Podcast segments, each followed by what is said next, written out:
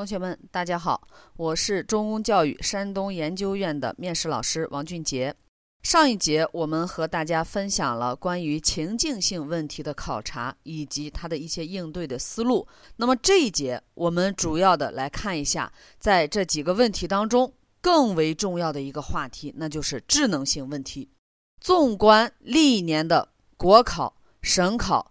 政法干警以及遴选考试，智能性问题无一例外都成了重头戏，啊，也就是说它是要百分之百进行考察的。那么什么是智能性问题呢？那其实就是主要考察应试者对一些事物和现象的理解，以及他分析判断的能力。那么往往是这样的一种形式去呈现啊，一些比较复杂的社会热点问题。或者说带有哲理或隐喻性质的一些材料为主题，那么对应试者的能力评价呢，既要看观点本身是否正确，又看其论证是否充分，最后还要看考生能不能针对问题提出切实有效的解决办法。那么，这对于考生的思维的逻辑性、严密性。看问题的高度、深度、广度啊，都是非常全面的。那么，至于考哪个题目，每年都会有所变化，围绕着当年的一些社会热点、重大的政策等等展开。但是，这个背后有一个东西，那也就是思维方式，是不可或缺的啊。什么思维方式呢？那就是政府思维。那相对于我们有一定的政府工作经验的这些同学们、考生来说，啊，这个应该是没有什么太大的问题的啊。看问题一般都是比较的理性的，但是我们还有很多同学呢，是刚刚走出校门，没有什么社会经验，更不用谈是在公职机关里边啊这样工作的一些经验了。所以，我们去谈问题的时候，往往带着一些青涩的学生的背景。啊，你比方说有这样的一道题目，这也是我在讲公开课的时候啊屡试不爽的一道题目。总有百分之七八十以上的考生他会落入到这个陷阱里边来。那么我来说一下这个题目，大家去听一听啊，看看你在听到这个问题的时候第一反应是什么。题目是这样的：说现在社会上流行一种说法，叫“寒门难出贵子”，你同意这种说法吗？为什么？很多的同学听完这个之后，第一反应就是我不同意。为什么呢？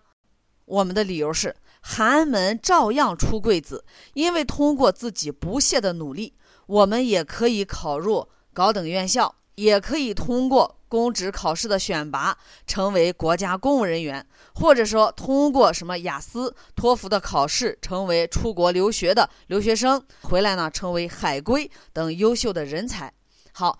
我们作为个人，我们来想一下，这样想完全没有错误，对吧？积极、正面、阳光，充满了正能量，当然可以的。但是我要去问一下各位同学了：如果你的想法和我刚才所答的这些想法一样的话，我想问一下，考官考察此题的意图在哪里？难道他想考察的是我们积极阳光的心态吗？当然不是了，对吧？这个题目。其实考察的是我们考生对于一些社会热点事件的了解啊，或者说一些社会问题的理解。那么这个题目背后其实是有一个大的社会背景的，那就是近些年经过统计，我们会发现，像清华、北大、复旦、南开等这样的全国一流高校当中，农村出身或者说贫困地区的这样的一些学子的。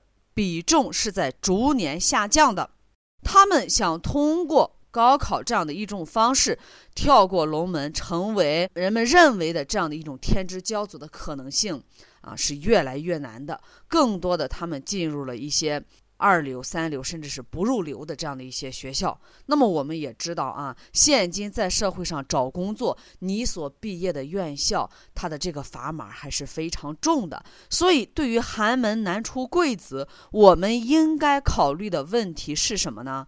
是关于教育的公平与不公平的问题。比方说，教育机会的公平与否，教育资源的分配公平与否等这样的一些问题。所以，如果是站在公职人员、站在政府的这个角度谈问题，那起码要达到这样的一个高度，然后再去谈为什么会出现这样的问题。啊，前面有一个明确的观点了，中间要去进行论证啊，哎，谈为什么会出现这样的问题，最后呢要谈那么怎么去解决这样的问题。所以我们在答题不光是一个结构完整。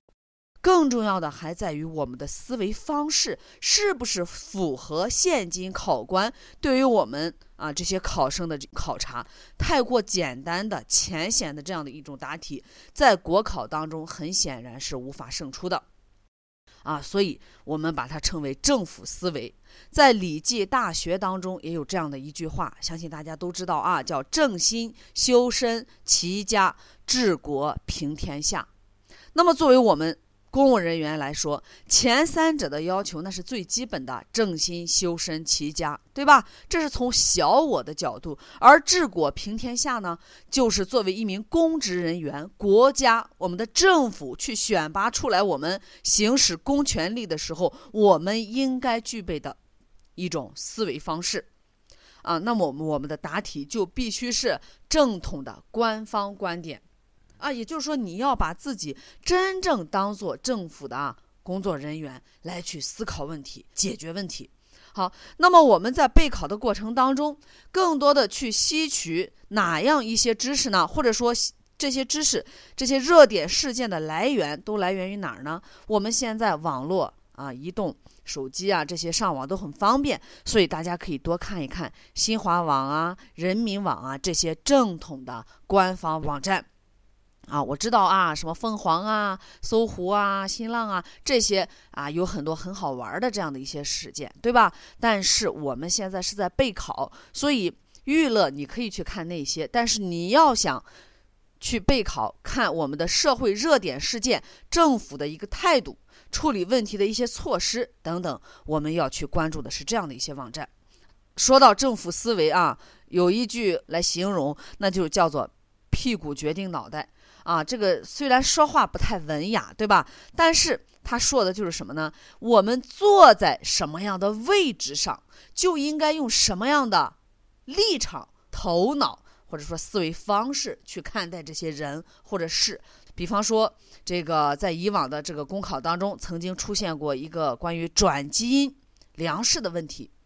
那么站在普通百姓的这个角度上啊，我们对于转基因的粮食呢，都会有一些诟病啊，说转基因这不好那不好。那么突然这样的一道问题摆在了我们公职考试的面试题目当中了，那么我们就应该去考虑一下这个问题，我们究竟如何看待？我们是不是也跟普通的群众百姓一样去谈它的不好，或者说去啊非议它、反对它？那如果我们要做的是这一点的话，那我就说我们的思维真的是太过简单、太过青涩了。因为站在国家的角度上，我们首先要考虑到转基因粮食其实是在我们解决十三亿多人口的粮食安全问题上做出了巨大贡献的。所以就这一点来说，它的历史意义、它的现实价值就是不可磨灭的。那么我们。解决了粮食问题，我们要安全的解决粮食问题，群众要吃的安全。我们要做的是什么呢？我们要去引导舆论，对吧？作为政府，我们要去引导舆论，让大家、让群众更好的、更清楚的认识转基因粮食，因为就目前来说，也没有任何的科学依据。明确的或者科学的实验，明确的指出转基因问题能带来什么样的不良后果？所有的我们认为的不良的后果，其实都是很多这个商家他的一些广告宣传的噱头。但是不明就里的群众却听了这些宣传之后，对于转基因问题造成了很多的这种怀疑，对吧？哎，所以我们政府你看要去谈的时候呢，要先肯定一下转基因粮食它的一个。呃，重要的意义。